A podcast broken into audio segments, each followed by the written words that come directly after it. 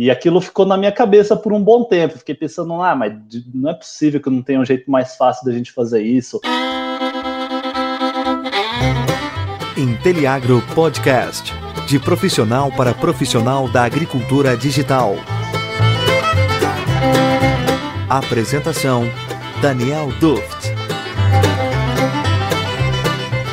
Cara, hoje a gente está aqui para falar de um assunto que eu tenho certeza absoluta que todo mundo aqui já teve alguma curiosidadezinha, que é como que a gente aplica aquele monte de coisa que a gente vem falando aqui de geotecnologias de agricultura digital para uma atividade específica. E hoje a gente vai falar aqui de uma que é muito interessante, que eu acho que muitas pessoas podem já sair daqui usando no seu dia a dia, que é como que você aplica as geotecnologias na pecuária leiteira, né, cara? E você aí vai ter um baita de um, case aí para mostrar para gente, né? Isso aí, cara. Esse, esse projeto nosso aqui começou faz uns quatro anos já. Nossa, tudo isso, né? 2017. Pois é. é. A gente veio com uma proposta aí, né, de fazer um monitoramento de pastagens, né? A gente foi até uma coincidência muito interessante, porque eu já tenho uma bagagem na, na área de pecuária, né? Já entendi um pouco sobre sobre sistemas de manejo, entendia um pouco dessa necessidade porque eu tinha vivido essa dor, né, de não saber exatamente onde colocar os animais, assim, para fazer um manejo mais bem feito, né, entender taxa de lotação, é, enfim, qual a carga que você coloca dentro de um piquete. E aí, quando a gente se encontrou, né, Daniel, você tinha uma, um pedido de um dos seus antigos clientes falando exatamente dessa mesma dor, né, do cara falando assim, eu preciso de uma solução para resolver problema de manejo de pastagens, né? E a gente viu que isso é, era muito interessante, que poderia dar, dar um jogo bom aí, uma, uma, uma proposta de um projeto muito, muito interessante naquele período. Então, lá em 2017 a gente juntou as nossas forças, né? Eu com uma bagagem um pouco maior na parte de modelagem agroclimática, você vindo com sua expertise em, em sensoramento remoto. E a gente conseguiu criar aí um produto bem bacana aí e viemos monitorando aí por quase duas safras, né, uma, uma fazenda de leite. Teve resultados bastante interessantes aí que a gente vai contar ao longo dessa nossa live aqui. Show de bola. E antes da gente começar, eu tenho que ser pidão, então eu vou pedir aqui você que está assistindo e acha que esse conteúdo vai interessar para alguém, vai aqui no compartilhar agora, compartilha com esse seu amigo. Eu tenho certeza absoluta que vocês vão sair ganhando aqui. Curte também. Se você não gostou, descurte, que a gente vai entender também, vai tentar fazer diferente. Mas acho que o importante é você interagir, porque sempre a sua interação é o que traz o benefício para todo mundo, que a gente entende aquilo que você gosta, aquilo que você não gosta, aquilo que a gente tem que falar mais ou menos. É assim que a gente está indo nesse sentido aí, que a gente tem tocado mais nesses assuntos de geotecnologias dentro da agricultura digital, eu tenho certeza absoluta que com o compartilhamento de vocês, com a curtida de vocês, a gente vai entender para onde ir e para onde não ir, que isso é o que faz a diferença aqui, que seja útil no final do dia, que você consiga aí ter um aprendizado, ter algo que seja novo e que você esteja pronto para a agricultura digital. Mas aí, Fábio, eu gostei que você já deu aí uma boa embasada para o pessoal de onde que surgiu a ideia e tudo mais. Mas acho que seria legal também você contar aí, né, qual que é o seu background para o pessoal. O, você falou de ter essas dificuldades aí já no, no, dia a dia, né, com a pecuária leiteira, mas aí eu queria que você falasse do seu background, como que isso daí se encaixou quando a gente se encontrou, né, com, com essas duas expertises, e também tudo que a Passo Sempre Verde passou aí, né, os programas de aceleração e tudo mais, os milhares de hectares monitorados ao longo do tempo aí, só para o pessoal ficar todo na mesma página, por favor. Vamos lá, Daniel. Acho que vou começar aqui explicando o que é Paz Sempre Verde, né? Foi uma proposta que a gente teve de fazer um monitoramento do crescimento de pastagens para fins de, de, manejo, né? Então, basicamente, o que, que a gente faz? Aí o pessoal deve estar mais acostumado com esse termo de estimativa de safra. Então, é mais ou menos a mesma coisa que a gente faz. A gente faz uma estimativa de produtividade de todos os piquetes da fazenda todos os dias.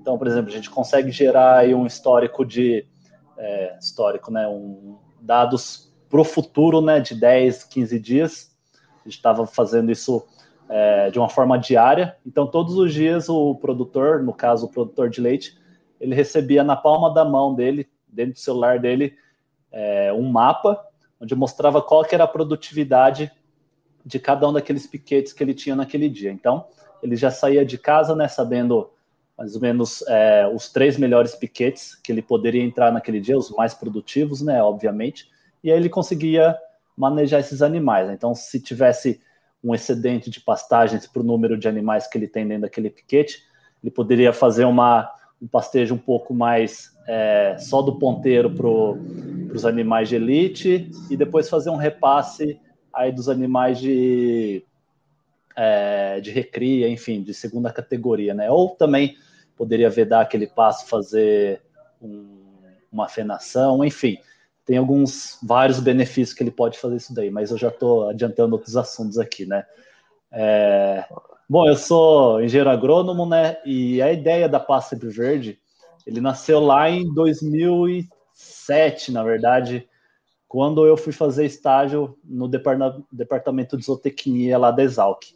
Então lá a gente fazia um, tem uma, uma fazenda da escola que a gente faz um, todo o trabalho lá de como se fosse uma fazenda comercial, né, de leite e de corte.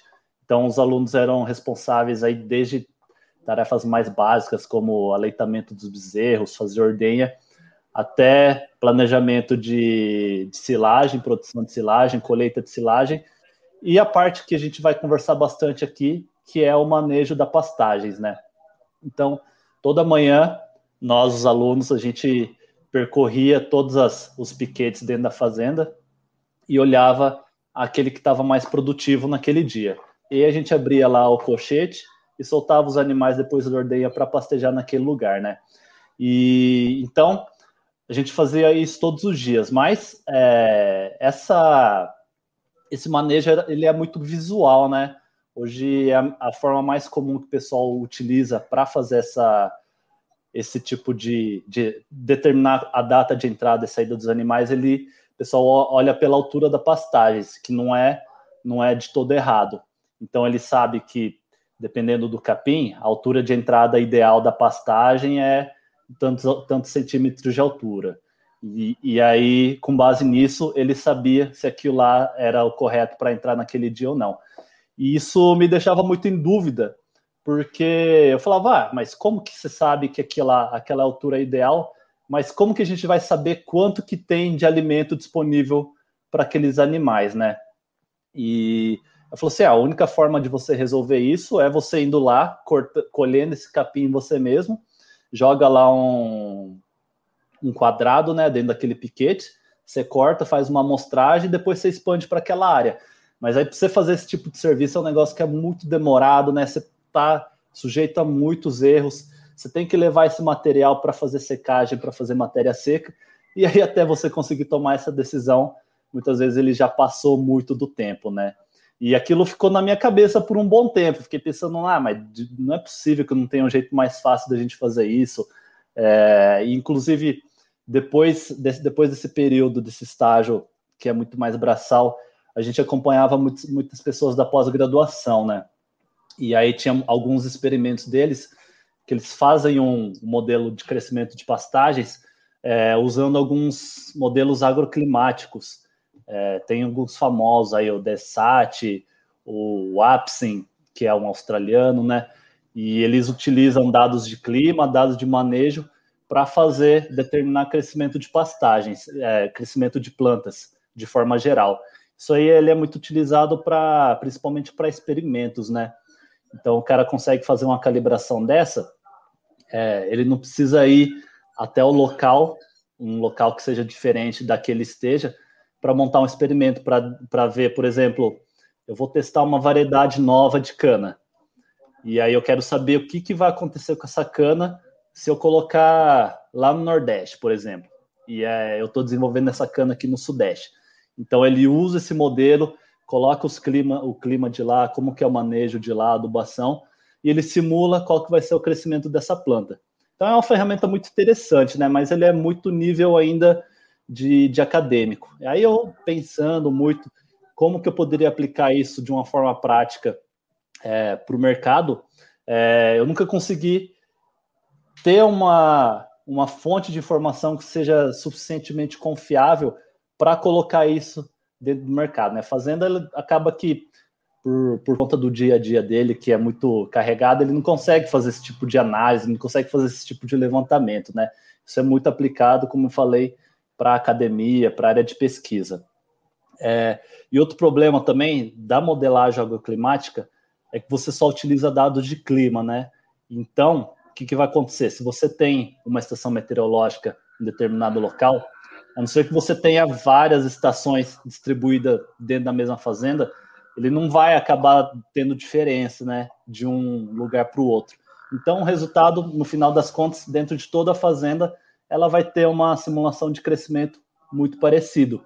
E aí esse foi um problema que isso estava me impedindo de avançar na criação de solução para isso. Até que eu conheci aí você, né, Daniel? E aí o jogo mudou de verdade. Não, foi muito legal. E aí do meu lado foi aquilo lá que você contou, né? Eu estava um dia numa reunião com um cliente meu, um, um grande produtor aí, que tem fazendas aí São Paulo, Mato Grosso, Goiás, Pará, e aí ele estava com um executivo do Banco JBS e ele estava mostrando minha solução para ele para grãos, né? E esse executivo falou assim: "Cara, se você fizer isso aqui para pasto, você vai ganhar muito grana porque esse negócio aqui ele pode virar o jogo, né? E na hora eu falei assim, ah, nada a ver, né? Pasto, como que eu vou saber o consumo e tem, tem nada a ver. Daí quando você falou isso também fez todo sentido, né? Porque eu estava pensando muito mais na pastagem extensiva, né? Sem ter muito cuidado, mas não é aí que se ganha dinheiro de verdade, não é aí que você tem grandes investimentos, né?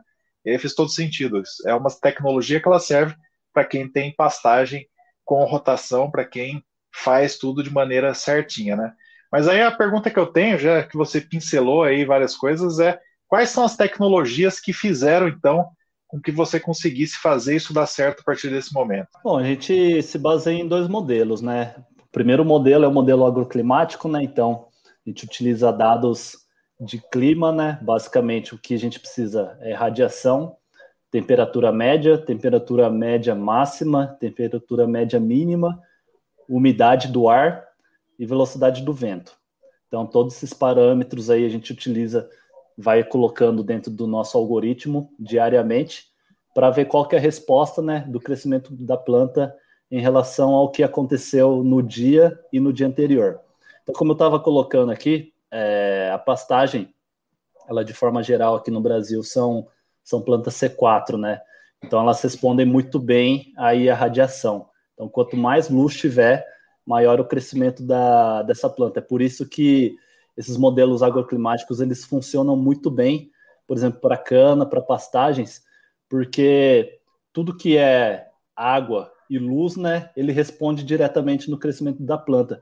É diferente de quando a gente está falando sobre, sobre soja, sobre milhos que, que são grãos, que você depende do crescimento vegetativo da planta e depois depende da inflorescência que essa planta vai ter e essa inflorescência que vai acabar gerando os frutos, né, que são os grãos. Então, a, a estimativa utilizando dado climático, ele, ele acaba perdendo muita, muita informação, né? Você acaba se baseando muito em informação indireta para determinar a produtividade. É, além dessa tecnologia, a gente está utilizando agora, é, a gente começou a utilizar naquela época, o que, o que virou o jogo, que eu falei assim, não, agora ele vai dar certo, foi quando a gente colocou o modelo é, espectral, né, com as imagens satélite. Então, é, o Daniel, você veio com essa, essa expertise, né, então a gente consegue utilizar aí agora as imagens satélite, né, é, vários índices, então a gente coloca esses índices do, das imagens de satélite, a gente consegue primeiro espacializar essa informação. Então, dentro de uma imagem, se você colocar um, uma, uma área de pastagem muito grande lá, ele vai ter vários índices né, de, de reflectância dentro daquela pastagem. E cada um desses índices, ele entra dentro do algoritmo desse do nosso modelo agroclimático. Então, a gente consegue gerar para cada um daqueles índices de imagem de satélite que é geoespacializado é, uma estimativa de produção. Então, basicamente, a gente conseguiu combinar esses dois modelos aí, nessas duas tecnologias, e isso foi o que de fato virou nosso jogo e a gente conseguiu responder de uma forma muito mais assertiva esse crescimento de pastagens.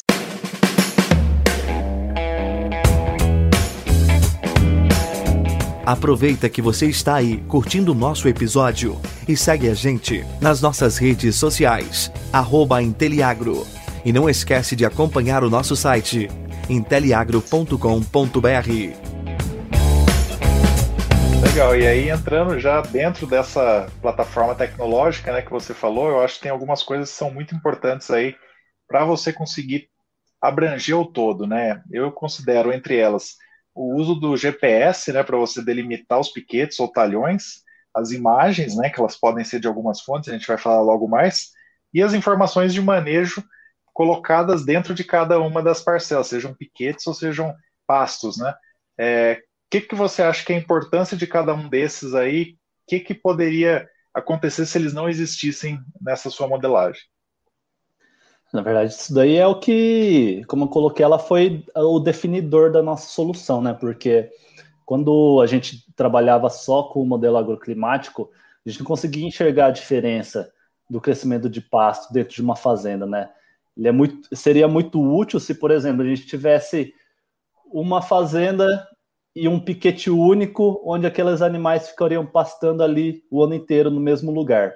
Ou, por exemplo, ele ficaria descansando por seis meses e seis meses pastejando. Então, durante seis meses a gente conseguiria fazer esse monitoramento e depois entregava, né? A gente não conseguiria saber o que ia acontecer no dia a dia. Então, foi graças aí às geotecnologias que a gente conseguiu, primeiro, entender o que está acontecendo em cada um daqueles pontos dentro de um mesmo piquete e, e essa questão do GPS ele foi fundamental aí para a gente conseguir entregar isso de uma forma muito visual, né? Então. É... Legal isso aqui, né? O GPS que não precisa ser aquele GPS de alta precisão, submétrico, né? Com um celular você pode ter informação que é muito melhor do que você não ter informação. Exatamente, exatamente. Então a gente conseguia é, enviar também essas informações para o produtor, né, de uma forma espacializada. Isso facilitava muito a vida dele. Então todo todo esse, esse contexto aí da, da geotecnologia, ela ajudou demais a gente a, a desenvolver essa solução e conseguir entregar muito resultado aí pro produtor. Legal, né? Eu dei uma pincelada aí que eu falei sobre o uso de satélite, né? E, e também tem o, o, caso do uso de drone, né? Que a gente começou com o uso de drones e no nosso caso a gente escolheu o satélite, mas você poderia falar para o pessoal qual que é a capacidade de cada um. Acho que os dois são muito bem-vindos aí para esse tipo de tecnologia. É, então, isso foi algo bem interessante, porque é, quando a gente foi fazer o nosso teste piloto lá na Exalc, é, a, a, princípio, né, a gente queria entender qual que seria a necessidade da gente usar um drone. Então, foi bem interessante, porque quando a gente fez aquele teste em loco, é, fizemos com, basicamente com o, o drone, e aí as imagens satélite a gente conseguiu trabalhar depois, né, como ele fica tudo registrado lá, não precisamos, a gente não teve que trabalhar lá no dia, mas foi interessante para a gente conseguir comparar. Então, o grande benefício aí do drone, com certeza, é porque a gente consegue ter uma imagem com uma resolução muito maior, né? Na época, se eu não me engano, a gente usou uma resolução de 2 centímetros é, para fazer esse monitoramento. E também a questão da nuvem, né? Então, isso daí acabou não sendo impeditivo no caso aí da, da imagem satélite. Não que a gente tivesse problema naquela época, que a gente estava usando um, um, outro satélite aí que a gente conseguiu imagens quase diárias, né? É, mas enfim, eu acho que o grande benefício do drone é esse, né? É, mesmo que a gente tenha uma condição do dia um pouco dificultoso em relação à nuvem, a gente consegue voar ele, ter uma assertividade bem maior com, com na, na questão da resolução da imagem, né? Mas tem os contras aí com, com relação ao drone.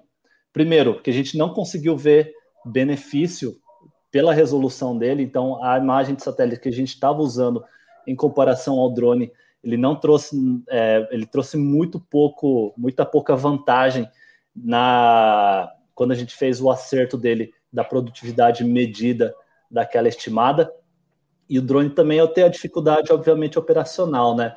Então, a não ser que o cara tenha dentro da fazenda um, alguém, algum técnico especializado nessa função, que ele vai conseguir fazer esse, esse voo dentro da fazenda dele, trabalhar, tratar essa imagem e colocar no algoritmo, isso a gente não conseguiria se nós, os prestadores de serviço, né, o Passo Sempre Verde, se a gente fosse trabalhar com drone, a gente não conseguiria escalar isso. Então, a gente conseguiu definir que falou, meu, drone, nesse caso, não vai funcionar. Primeiro, por causa da escalabilidade, e segundo, que o benefício que ele traz com relação à resolução, ele é quase que mínima, né? Na verdade, ele não compensaria a gente fazer esse, essa utilização, né? São, a gente ia ter que trabalhar com imagens muito mais pesadas, demandar uma capacidade de processamento do computador muito maior.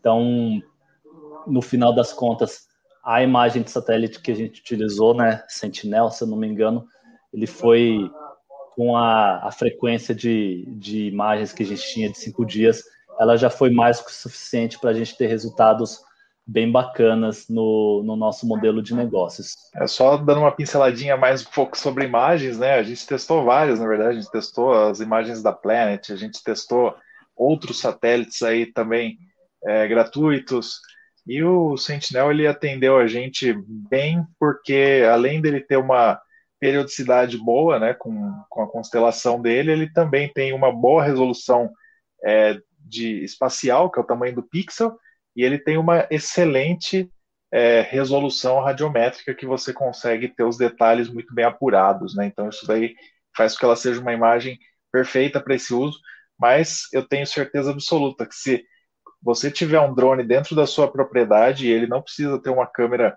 multispectral, você consegue tirar bons resultados com uma câmera RGB aí, você vai ter um ótimo proveito também. Se você conseguir todos os dias voar no mesmo horário e captar essas imagens e tentar fazer a rotação do pastejo baseado nelas dentro do modelo, com toda certeza ele vai ficar bem afinado. Mas é isso, é algo que tem que estar tá dentro da porteira, não é alguém que vá lá todos os dias fazer esse levantamento, é algo que tem que ser como um trator é daquela propriedade, você tem que ter um drone ali também para ser feito isso, né? E aí, Fábio, eu tenho uma outra outro tópico aí que eu gostaria de te perguntar que a gente falou lá no começo, que é quais foram os resultados, né? Fazendo isso durante duas safras aí nessa fazenda de pecuária leiteira aí, a gente conseguiu medir todos os resultados e foi algo incrível, né? Compartilha aí com o pessoal. Bom, é... o que, que a gente estava analisando, né? Primeiro que, assim, é... qual que era a ideia final, no final das contas, né? A gente imaginava que, como a gente é uma, uma startup, é... a gente imagina um resultado lá, lá no início e depois, quando as coisas vão acontecendo, a gente percebe que o que o produtor precisa tal é, é outra história, né? Lá no início a gente falava assim, meu, se você conseguir fazer uma, um monitoramento muito bem feito tal, você vai conseguir aumentar a produtividade do seu pasto. Mas na verdade não é exatamente isso o resultado que a gente buscar, que, que o produtor estaria buscando, né? É, obviamente que é, diante de todo o manejo bem feito, tal, o cara vai acabar melhorando a produtividade do passo dele, né? Mas assim, o que, que aconteceu no final das contas? A gente entendeu, falava assim, ó, nesse pasto aqui hoje, é, né, durante essa, esses, essas duas, três semanas aqui, só a produtividade vai ser de 3,5, 4 toneladas por hectare de pastagens. E aí, naquela época lá, o, o produtor devia ter umas 30 vacas, mais ou menos, fazendo a rotação. E a gente fazendo as contas assim, né, a gente falou, meu, você consegue colocar mais quatro animais aí tranquilamente, que ele vai suprir, né? Então, o que que, o que, que a gente percebeu? Que, meu, no final das contas, não importa se você vai aumentar a sua taxa de lotação para de 5 para 10 unidades animais por hectare. Isso, na verdade, é um resultado secundário. O que o cara precisa é aumentar a produção de leite por hectare, né? Isso pode ser é, resultante tanto de você colocar mais animais por área ou você ter uma melhor alimentação dos animais por área. E aí falar assim, meu, pode ser que aconteça na hora que você começar a fazer o monitoramento do seu, de sua pastagem, que a gente vai chegar e falar assim, meu, você não precisa aumentar a sua pastagem, você não precisa aumentar o número de animais por hectare, você vai ter que diminuir, porque pode estar acontecendo de estar tendo um super pastejo.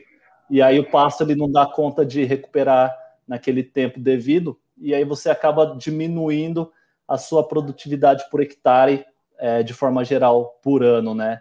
Então, fala assim, ah, às vezes o cara tem 50 animais pastejando dentro de piquete, na verdade ele tinha que estar tá colocando 40, porque esses 40 elas vão estar tá melhor supridas, então você vai conseguir aumentar a produção de leite aí, a produção de carne por hectare, e, consequentemente, também sua pastagem vai ter um melhor tempo para fazer rebrota, enfim.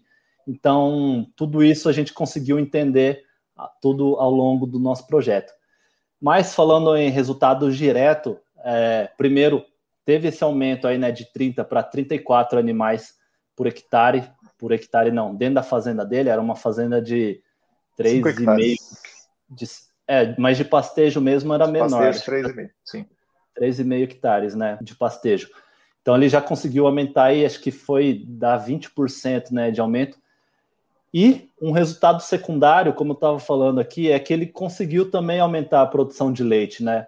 Obviamente que, que não foi um resultado é, diretamente só do nosso trabalho, né? Porque o que aconteceu? Como ele começou a olhar melhor para o passo dele, provavelmente ele começou a rotacionar melhor os piquetes os passos eles estavam sendo pastejados na hora certa, então não tinha talo, ele estava comendo só broto bom e com certeza isso vai aumentar a produção de leite, né? E aí, é, falando em números mesmos, ele conseguiu aumentar aí, acho que foi mais de 30% de produtividade, de produção de leite por animal, depois que ele começou a implantar o nosso, o nosso sistema de gestão.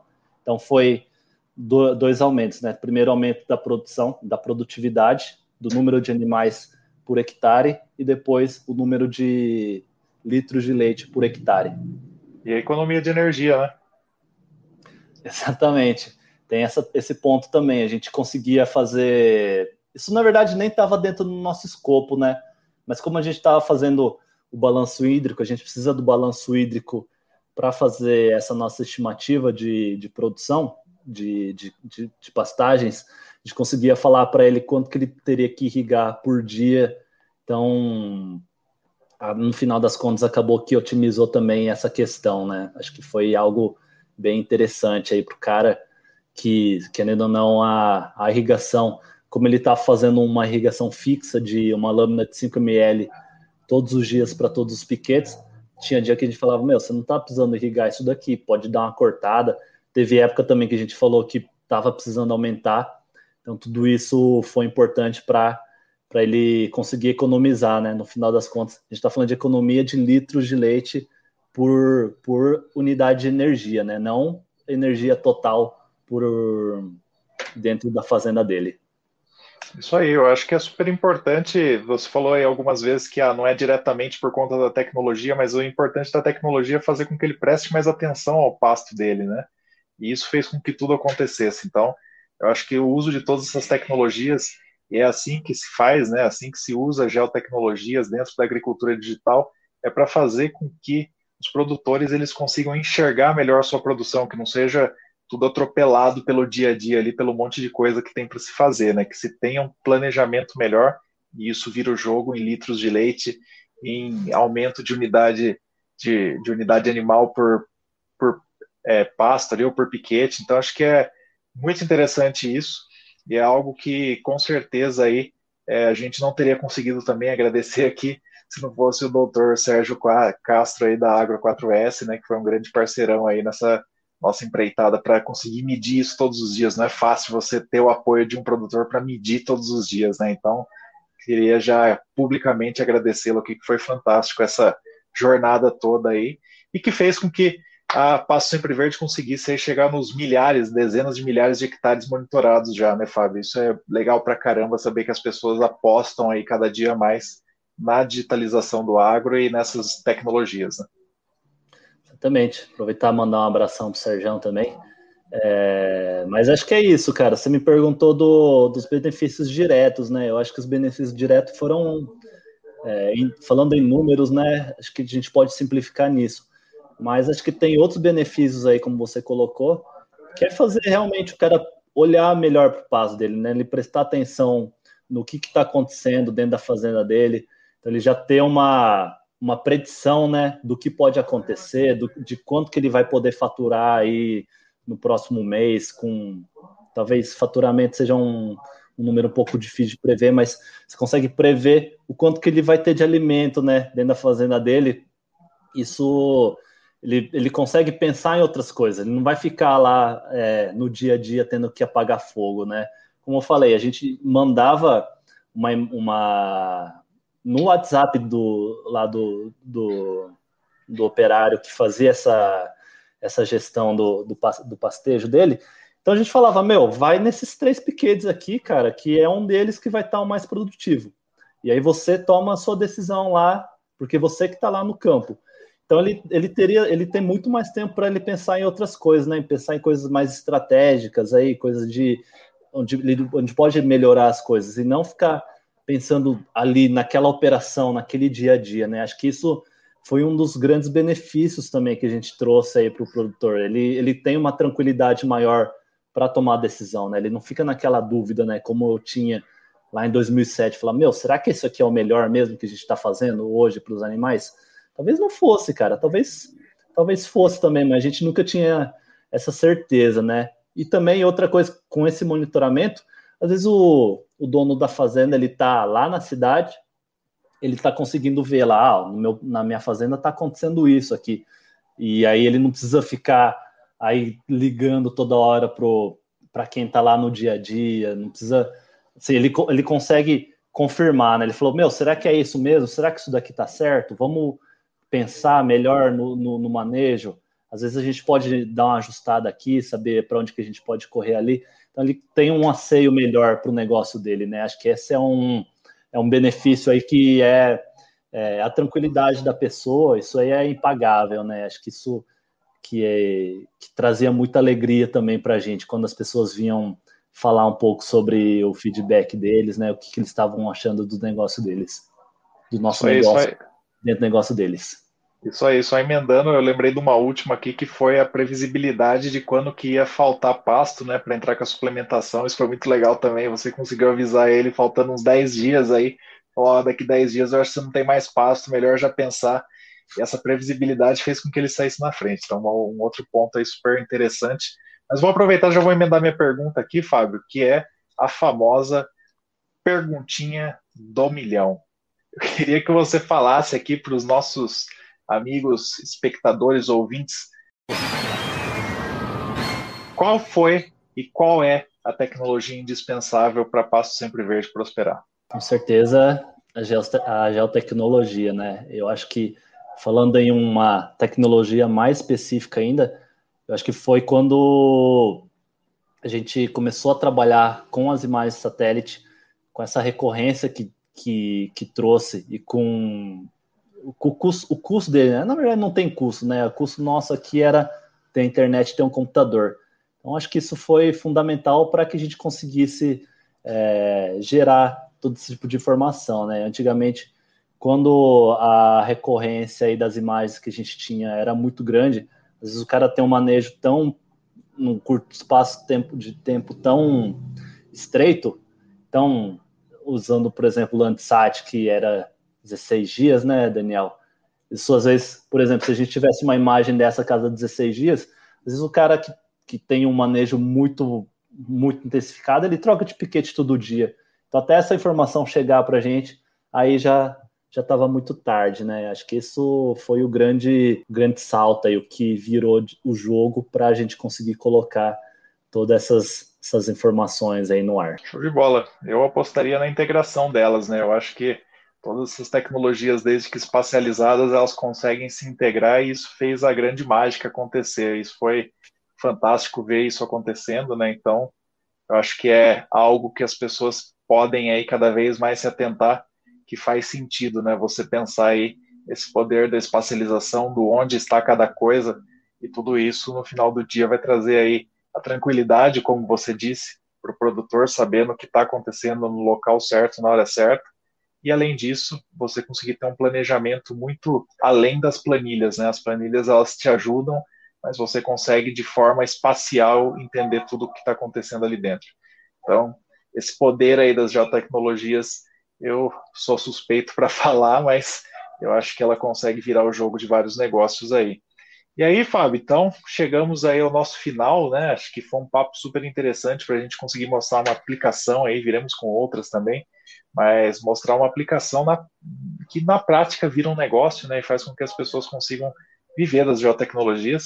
E aí eu queria que você se despedisse aí das, do pessoal e que desse aí algum contato para eles encontrarem a Passo Sempre Verde, por favor. Beleza, cara. Acho que foi um papo bacana aqui, porque esse é um assunto que, que eu sou apaixonado, né? É, acho que pastagens aí, geotecnologia tem tudo a ver. Acho que a gente tem uma para a área de pecuária hoje existem muitas muitas tecnologias, mas elas estão muito em nível de, de administração ainda, né? Ferramentas que são técnicas assim para você atuar lá no, no dia a dia mesmo, né? Da, da fazendas. Eu não na verdade, eu até desconheço, assim, eu ia estar pensando aqui num exemplo para falar, mas de startup mesmo, assim, de de gente que grande até que está utilizando alguma tecnologia de, de espacializado para trazer solução produtor rural aí para o pecuarista realmente está numa demanda muito alta aí e tem pouca gente entregando coisa interessante, né? Se alguém tiver interesse aí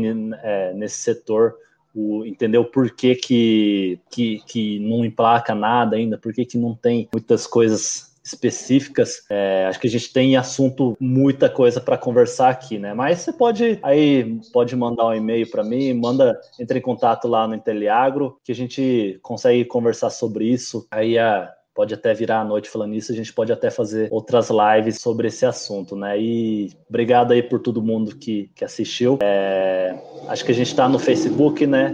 Passo Sempre Verde, só procurar lá. E pode mandar e-mail também, pode mandar direct no Instagram que a gente consegue conversar sobre isso. Beleza, Daniel? Obrigado aí, tempo de todo mundo e a gente se vê na próxima. Show de bola, cara. Obrigadão. E vocês puderam ver, né, com seus próprios olhos e ouvidos ouvir que o Fábio mostrou aí que para Passo Sempre Verde dá certo. Ela passou por todas essas tecnologias e essas tecnologias elas foram um processo, né, que acabou virando um produto. Então, a agricultura digital ela é um processo, não só um produto. Muito obrigado e até a próxima. Valeu, um abraço.